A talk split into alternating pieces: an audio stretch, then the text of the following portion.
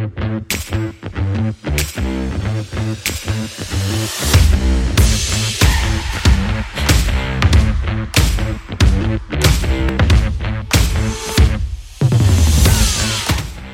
y bienvenida al podcast Toma las riendas. Yo soy Beatriz Blumen y te invito a acompañarme en este podcast para elevar tu vida, mejorar tu gestión emocional y tus relaciones. Soy coach de vida profesional desde hace ya muchos años y quiero darte claridad y herramientas para que te empoderes, creas en ti y liberes todo tu potencial. Empezamos.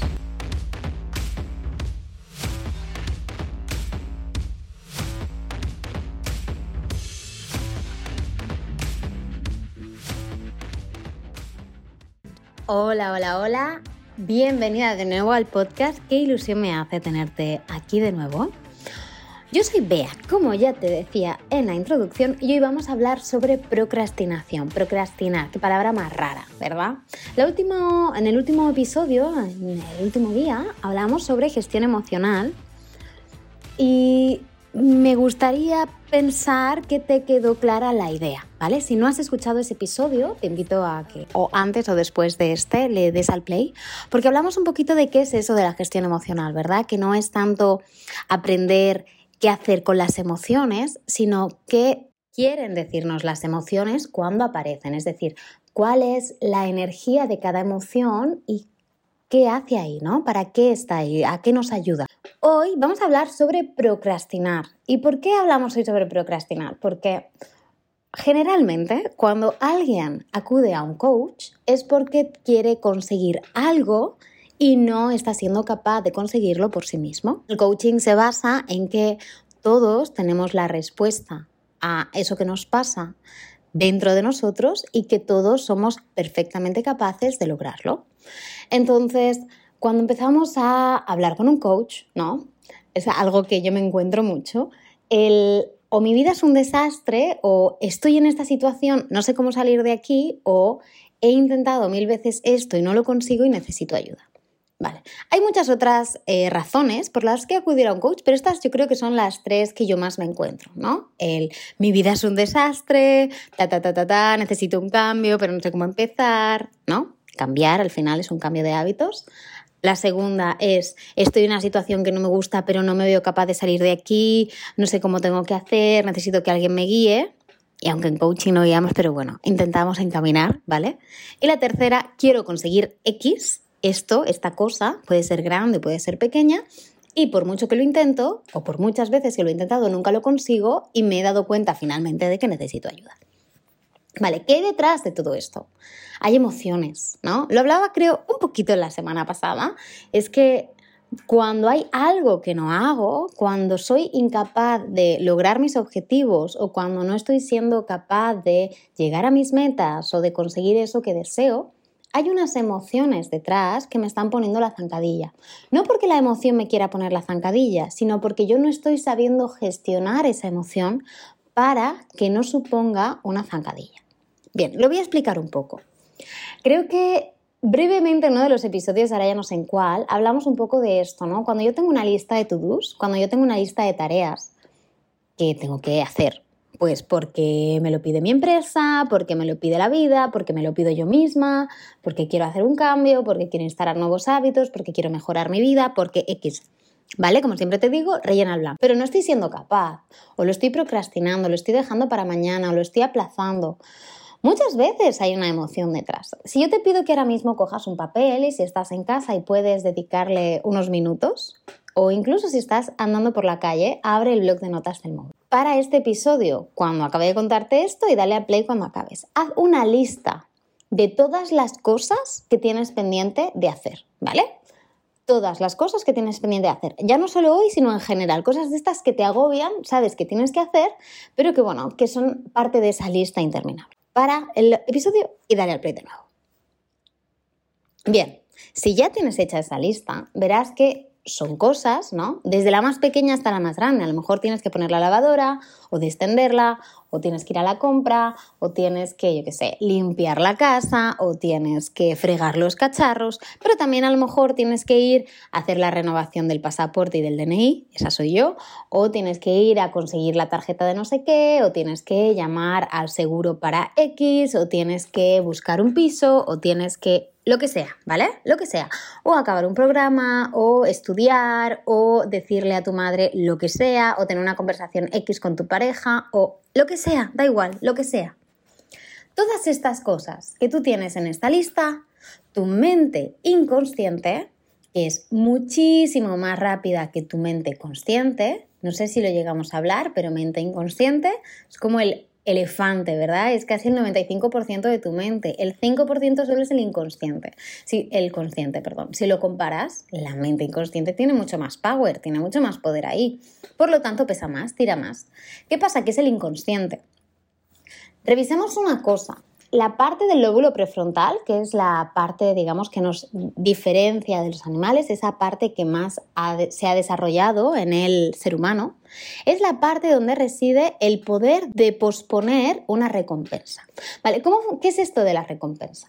Ya hemos visto mucho que somos muy binarios, ¿verdad? Y nuestra mente tiende o hacia el placer o a la evitación del dolor.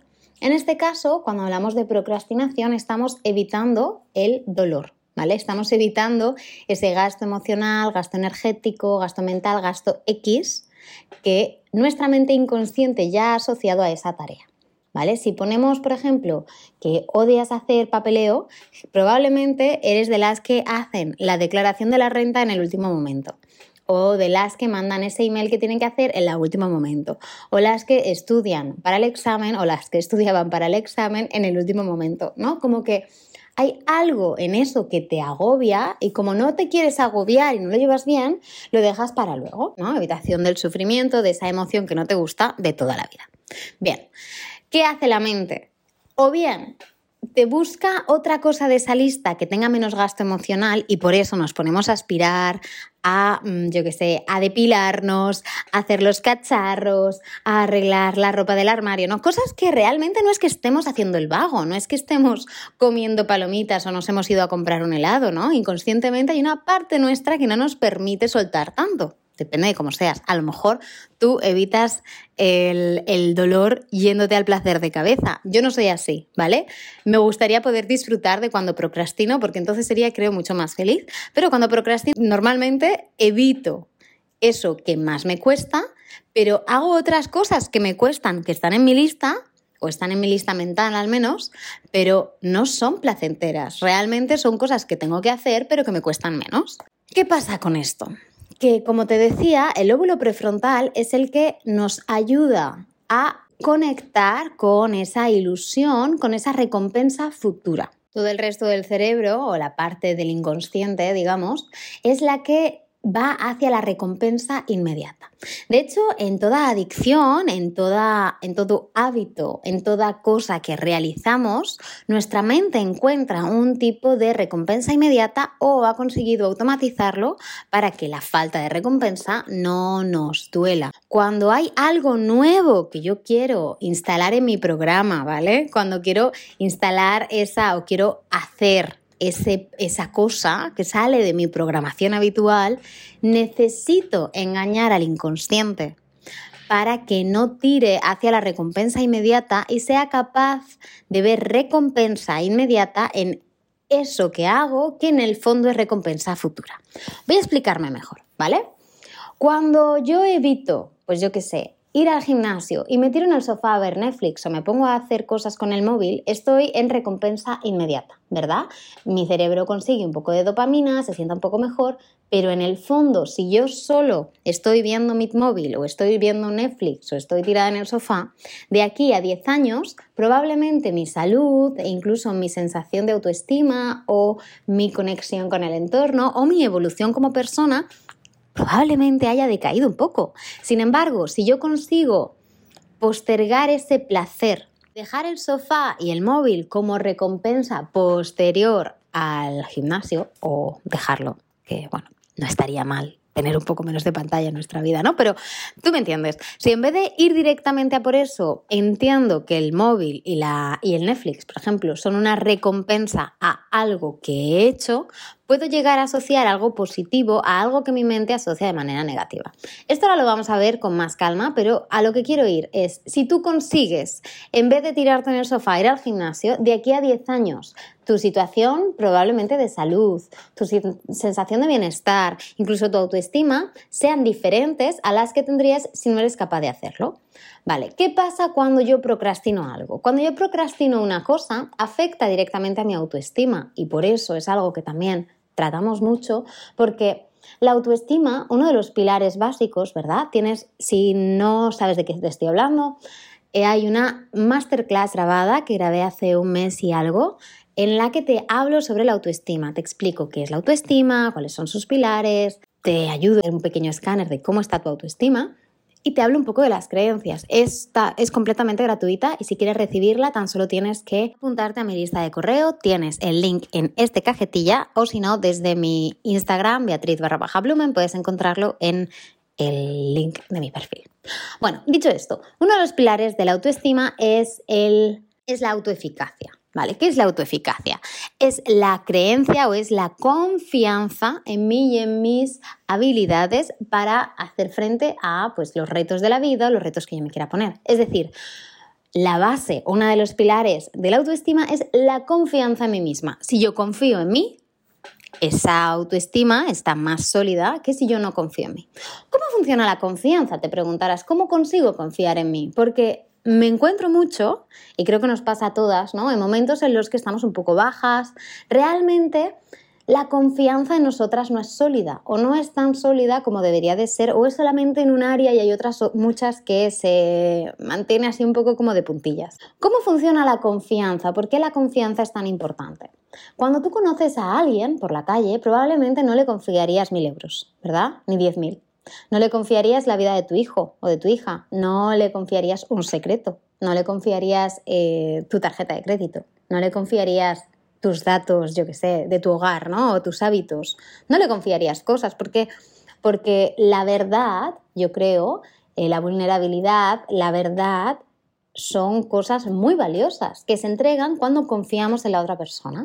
Cuanto tú más confías en alguien, cuanto tu confianza con alguien más ha crecido o más ha evolucionado, es más fácil que confíes en esa persona y que le entregues parte de tu verdad. Es decir, que seas capaz de ser más tú con esa persona, ser más vulnerable, ser más sincera, ¿no? No quiere decir que cuando no confías en alguien tengas que no ser sincera, pero quizás hay límites, ¿no? O, esa, esa verdad que muestras no la muestras al completo. Hay cosas que guardas para tu círculo de confianza, para tu, como tu privacidad. Vale. Cuando tú confías en alguien o cuando tú conoces a alguien y esa relación evoluciona, pues os vais viendo, quedáis en veros tal día y os veis tal día, te dice que te va a ayudar en algo y te ayuda, te cuenta no sé qué y es verdad, ¿no?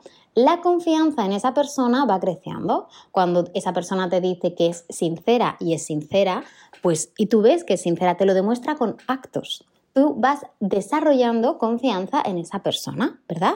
Cuando te dice que te va a llamar y te llama, cuantas más pruebas tienes de que esa persona es leal, es fiel, es de confianza, es fiel a su palabra, más vas a confiar en ella.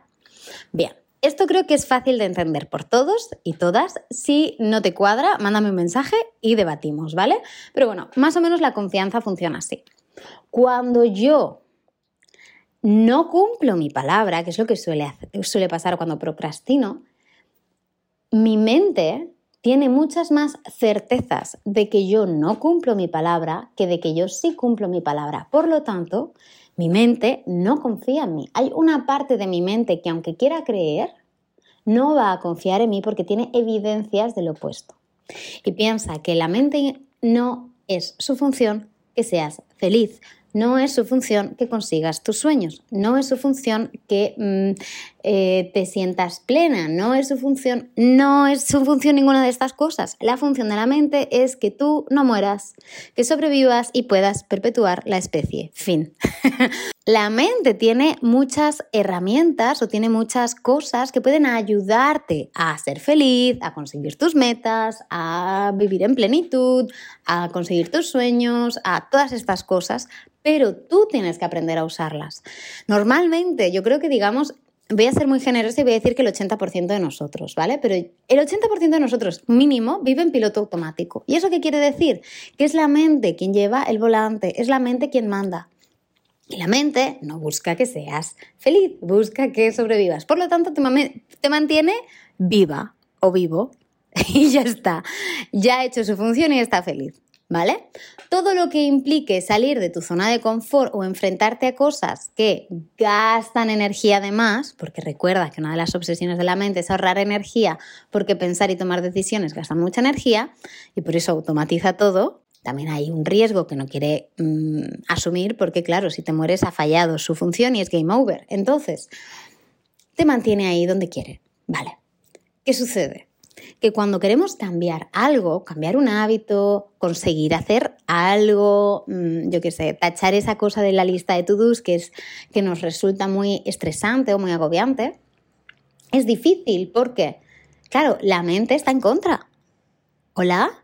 Obvio, la mente no quiere que lo hagas, la mente quiere que sigas haciendo lo que estás haciendo porque no hay leones, porque es seguro, porque ya sabe hacerlo y porque tiene mucho automatizado. Por lo tanto, tiene confianza de que ahí donde estás estás a salvo. Y ya está.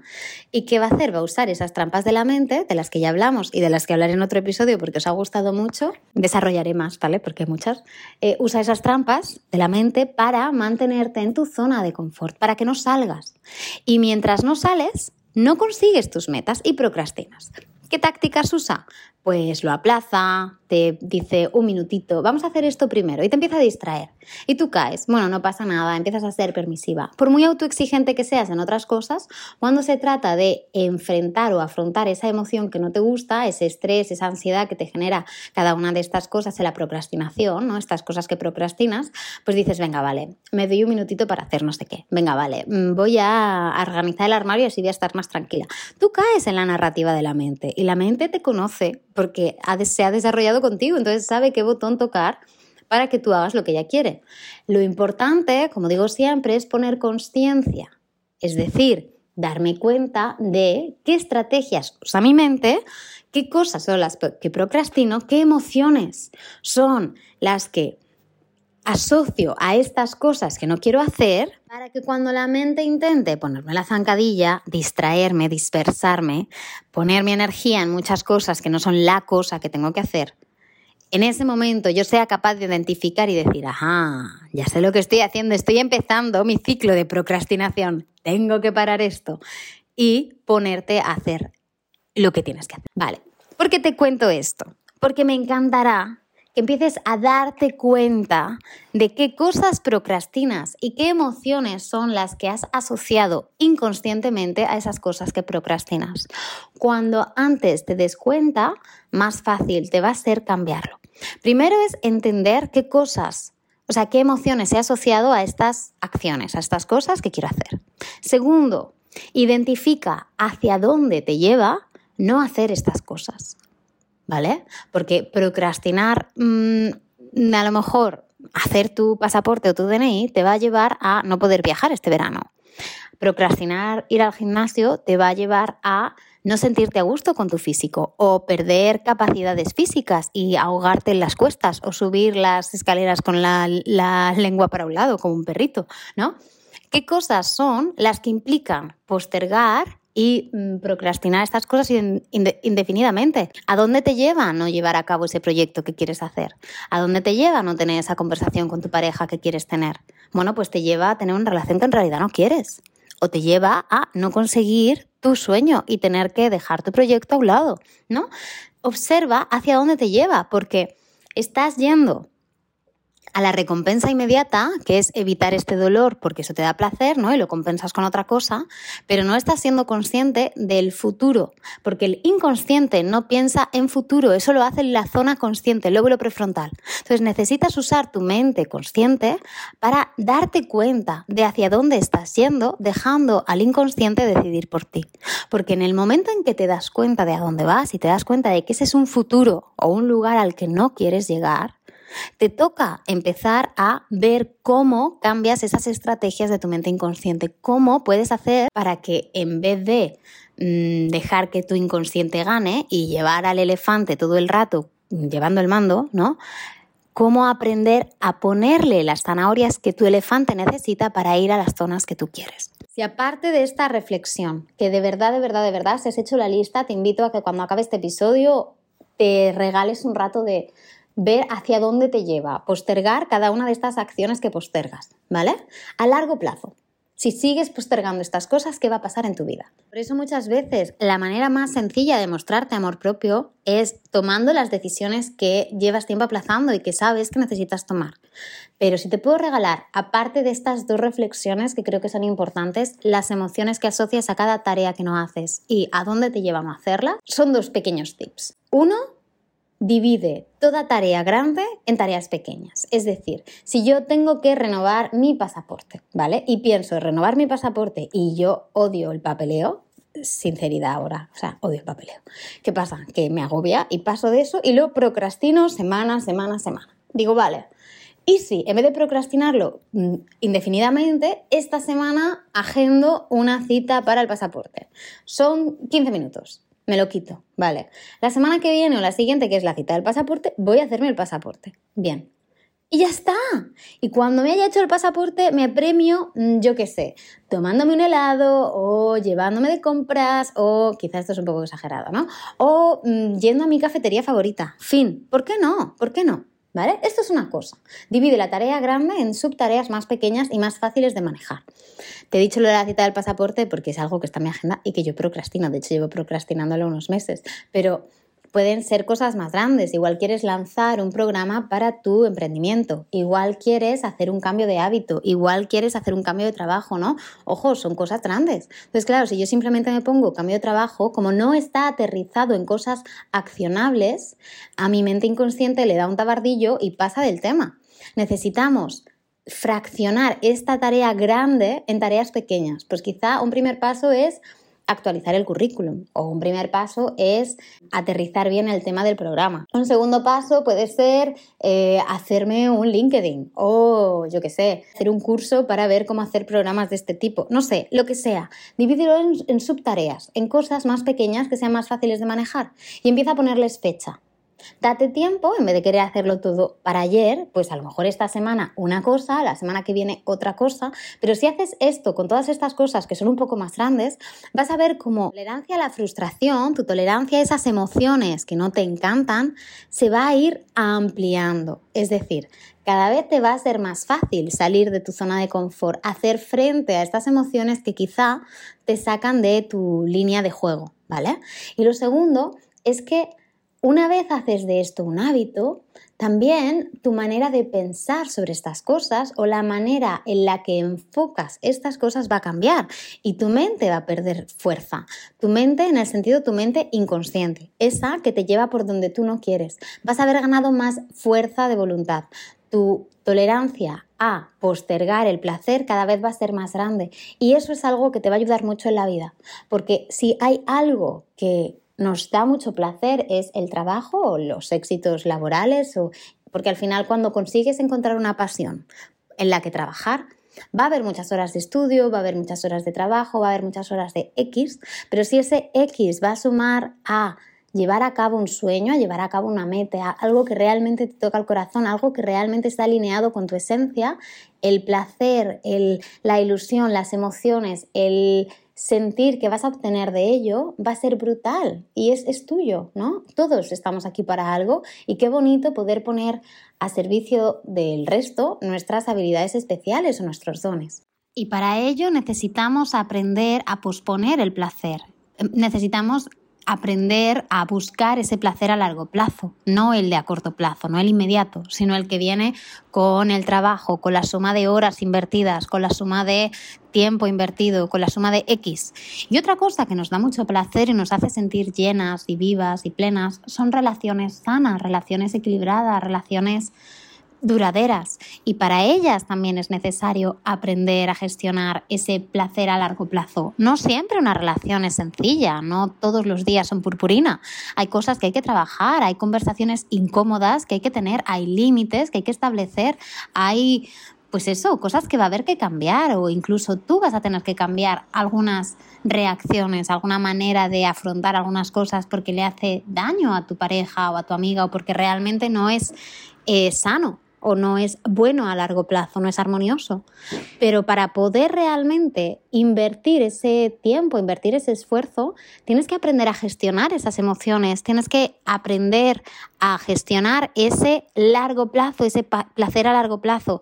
Esta persona me compensa, esta persona me llena, esta persona es una persona que me hace feliz, que me acerca a mi versión, mejor versión, que me ayuda a llegar a esa visión futura que yo tengo. Sí, pues necesito quizás invertir tiempo también o invertir energía, invertir pues parte de mi X en mejorar la relación, en postergar ese placer, en mantener esa conversación que no me gusta, en aceptar que me he equivocado. Si voy siempre al placer inmediato, voy a pues reemplazar una persona con otra, voy a reemplazar una amistad con otra, una pareja con otra, en cuanto esa pareja o esa persona, esa amistad, no sea 100% fácil.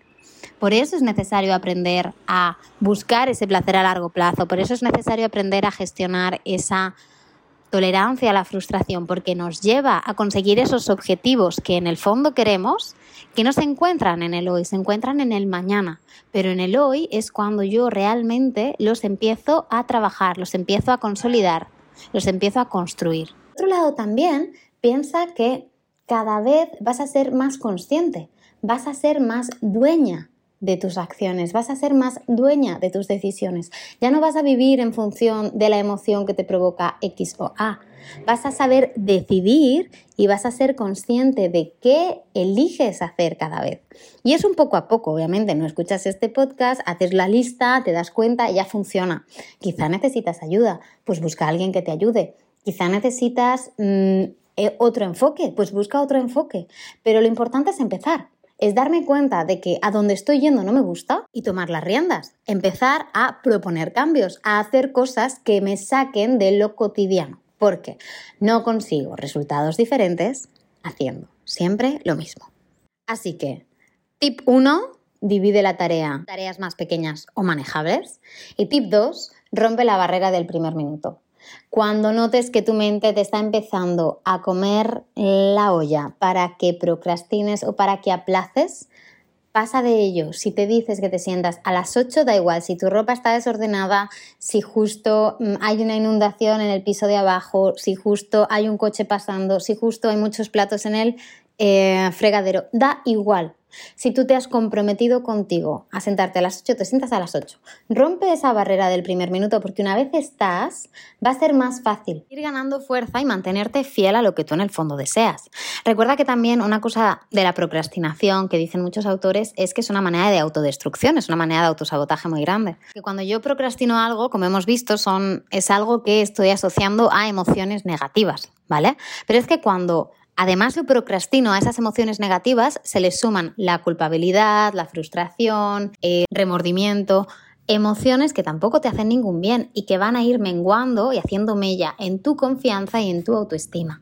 Por eso es importante empezar a mejorar la calidad de nuestros objetivos, empezar a poner más conciencia en nuestras acciones pequeñas, porque las acciones pequeñas acaban convirtiéndose en acciones grandes y nos llevan a futuros muy diferentes.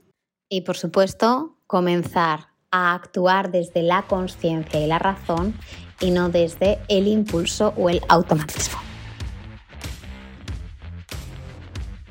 Espero que te haya gustado este episodio de hoy. La procrastinación es un tema que da para mucho. De hecho, en la quinta semana del programa grupal que llevo de autoestima y empoderamiento, dedicamos pues la quinta semana y un poquito de la sexta, que son las dos últimas, son las más enfocadas a la toma de acción, a la toma de decisiones, a reencaminarme ahora que sé cómo soy, cómo son mis tendencias, mis conductas, mis porqués, etc. Dedicamos casi dos semanas enteras a tocar partes, ¿no? a hablar de determinados temas que afectan a la procrastinación. Es muy importante entender a gestionar emocionalmente mi mundo, cómo es mi mapa emocional, cómo funciono, hacia dónde tiendo, qué cosas evito, qué cosas no, qué, cuál es la zanahoria que necesita mi mente para ir hacia donde yo quiero. Que de esta manera te va a ser mucho más fácil pues lograr tus objetivos. Así que la procrastinación es un tema grandísimo que te invito a explorar o te invito a empezar a poner un poco de luz en ella, ya no solo pues con lo que te he comentado hoy, ¿no? Pero si notas que hay algo que estás procrastinando y está haciendo mella en tu salud emocional o en tu autoestima, porfa pide ayuda, me tienes aquí si necesitas, me encantará echarte un cable y ayudarte a conseguir tus metas. Y si tienes algún tema que digas, oye, vea, ¿por qué no hablas un poco de esto que creo que me va a venir bien y nos puede venir bien a todas? Mándame un mensaje a Beatriz barra baja Lumen. Si te ha gustado este episodio, porfi, porfi, porfi, compártelo con tus redes sociales o con tus contactos me ayudará muchísimo a hacer que este proyecto vaya creciendo y llegar cada vez a más gente ayudar a que nuestra gestión emocional y nuestra respuesta a todo lo que nos pasa sea cada vez más positiva. Y también si puedes dejarme unas estrellitas, ya sea en Apple Podcast o en Spotify, pues te lo agradeceré con todo mi corazón. El tema de la semana que viene es sorpresa, así que te voy a dejar una encuesta por Insta para que me ayudes a decidirlo. Te mando un besito muy muy fuerte y nos vemos el lunes que viene. Feliz semana.